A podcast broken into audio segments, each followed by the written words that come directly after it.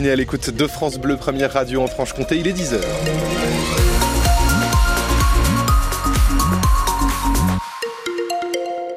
Tout est au vert ce matin sur euh, les routes de Franche-Comté du côté de la météo. Philippine Thibaudot. Eh bien, il va faire tout gris hein, aujourd'hui. Puis c'est le même programme pour le reste de la semaine. Euh, dans les maximales aujourd'hui, 12 degrés à Vesoul, également 12 degrés à Dole, 13 à Besançon et 9 degrés à Pontarlier. Impossible de circuler rue de Vesoul à Besançon sur une partie de la station essence Avia à cause de l'effondrement d'une cavité. Un phénomène assez rare et impressionnant à voir en photo sur francebleu.fr Besançon.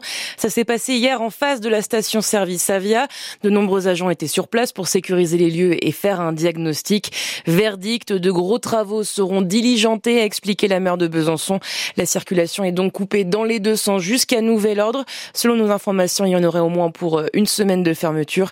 Des sont mises en place. Les pompiers de Haute-Saône mobilisés hier midi pour un feu de toiture à Saint-Barthélemy.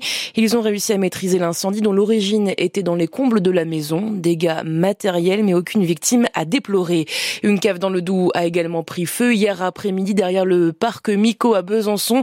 Il ne s'est pas propagé aux étages supérieurs de l'immeuble, notamment grâce à l'intervention de 16 pompiers munis de lance incendie.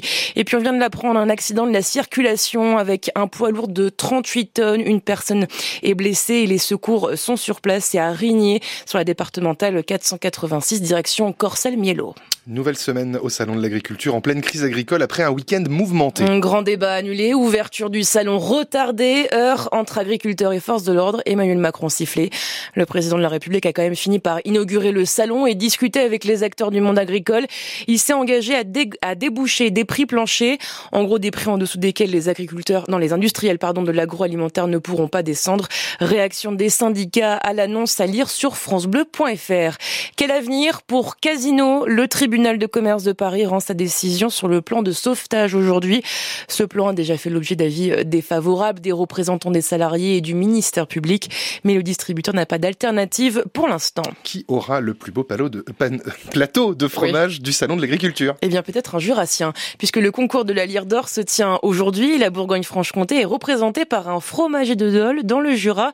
Clément Gavant, co-gérant de la société Les Garçons Fromagers, deux heures pour présenter trois plateaux de tranches de fromage avec une qu'il a conçue.